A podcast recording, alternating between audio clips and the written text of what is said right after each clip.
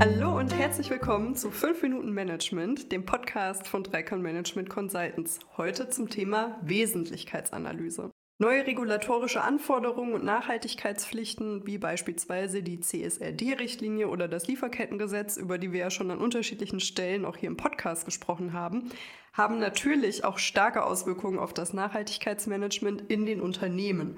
Im Kern geht es ja ganz grob gesprochen darum, dass wir von konventionellen Nachhaltigkeitsstrategien immer stärker weggehen und zwar hin zu weiterführenden nachhaltigen Geschäftsstrategien. Und auf dem Weg dorthin ist ein Baustein eben besonders wichtig, über den wir heute mal ganz konkret aus einer Hands-on-Perspektive sprechen möchten. Und zwar ist das die Wesentlichkeitsanalyse. Was ist das? Warum braucht man das? Wie kann das im operativen Handling aussehen? Dafür ist heute meine Kollegin Franziska Weger zu Gast. Die beschäftigt sich bei Dreikon nämlich ganz intensiv mit Sustainability Transformation und Corporate Sustainability. Und deshalb freue ich mich, dass sie heute zu Gast ist. Hallo Franziska. Hallo, ich freue mich heute hier zu sein. Ja, starten wir einfach mit der Frage, was versteht man eigentlich unter einer Wesentlichkeitsanalyse?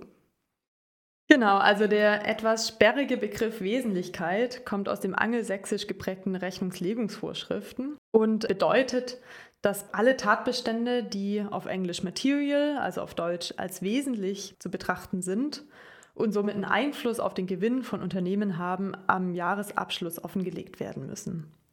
Das bedeutet, übertragen auf Nachhaltigkeit, dass alle Faktoren relevant sind, die bedeutsame ökonomische, ökologische und soziale Wirkungen haben.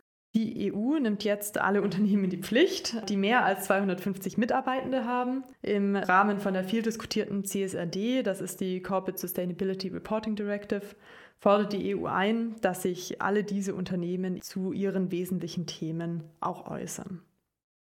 Das hört sich für mich ziemlich komplex an. Ich glaube, das geht äh, bestimmt auch vielen Verantwortlichen in den Unternehmen so. Deswegen direkt im Anschluss die zweite Frage. Wie kann ein konkretes Vorgehen im Unternehmen denn aussehen?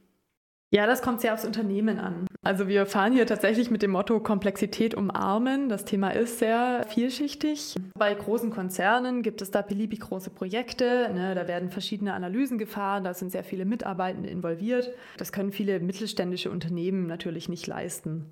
Wir bei Tricon haben uns die Frage gestellt, wie das denn sinnvoll bei so einer mittleren Firmengröße umsetzbar ist. Essentiell ist natürlich da eine gute Vorbereitung, Stichwort Risikoanalyse, Stichwort Stakeholder-Dialoge, die dann eben auch durchgeführt werden müssen.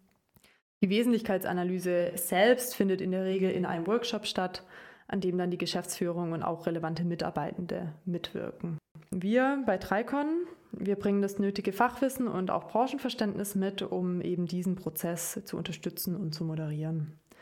Wir haben ein eigenes Konzept entwickelt, das nennen wir die systemische Wesentlichkeitsanalyse, um für den Mittelstand maßgeschneidert an das Thema ranzugehen. Ja, was unterscheidet dann diese systemische Wesentlichkeitsanalyse von der, ja, im Umkehrschluss dann konventionellen Wesentlichkeitsanalyse? Wir streben eine ganzheitliche, natürlich systemische und auch dynamische Betrachtung von dem Thema Wesentlichkeit an. Im konventionellen Ansatz werden die Themen in der Regel isoliert betrachtet. Das heißt zum Beispiel, dass die Themen Vielfalt und Chancengleichheit auf der einen Seite oder Abfall und Abwasser auf der anderen Seite eben nebeneinander stehen, gleichzeitig aber die Relevanz und eben auch eine Hierarchie, eine Priorisierung vorgenommen werden sollen. Oft, wenn das als Teil der Nachhaltigkeitsstrategie beleuchtet wird, entsteht dann so ein Strauß an Einzellösungen in der Maßnahmengestaltung und bei der Abarbeitung dieser Maßnahmen wird dann oft blockiert oder bestimmte Maßnahmen werden nur nachrangig abgearbeitet. Wir bei Tricon jetzt im Gegensatz bei dieser systemischen Herangehensweise beleuchten die vielseitigen Ursache-Wirkungsbeziehungen zwischen den Handlungsfeldern. Ja, also diese Handlungsfelder können sich zum Beispiel gegenseitig fördern oder behindern oder über Rückkopplungen auf sich selbst wirken, oft auch mit unterschiedlichen Zeithorizonten. Und in der Betrachtung der systemischen Sichtweise ergibt sich so ein komplexes Wirkungsnetz. Okay, wenn wir es jetzt nochmal auf den Punkt bringen müssten, was ist der Mehrwert unseres systemischen Ansatzes? Ja, der Mehrwert von unserem systemischen Ansatz ist zum einen, dass er Platz für neues Wissen bei allen Beteiligten schafft. Ja, also eingeschliffene Denkmodelle und vermutete Kausalitäten können aufgebrochen werden. Man entdeckt neue Einflussfaktoren und Zusammenhänge. Zum Beispiel kann man aufzeigen, wie die Steuerung von Lieferanten über Zufriedenheit bei Mitarbeitenden mit dem nachhaltigen Geschäftserfolg des Unternehmens verbunden sind. Das legt einen ganz anderen Grundstein für wirkungsvolle Maßnahmen. Wir schaffen es so, passgenaue steuernde Eingriffe bei bestimmten Handlungsfeldern vorzunehmen, die dann das gesamte Wirkungsnetz beeinflussen. Und das hilft massiv bei der Priorisierung und Allokation von Ressourcen. Dieser ganzheitliche Ansatz unterstützt eben auch die Integration in interne Entscheidungsprozesse und dann später im operativen Verfahren. Und so ist die Wesentlichkeitsanalyse für Unternehmen keine Pflichtübung, sondern ein Schritt Richtung nachhaltige Geschäftsstrategie als Wettbewerbsvorteil.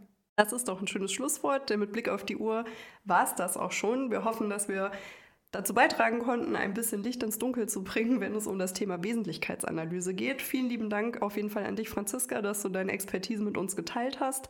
Und einen lieben Dank auch an alle Zuhörerinnen und Zuhörer fürs Dabeisein. Bis zum nächsten Mal. Dankeschön.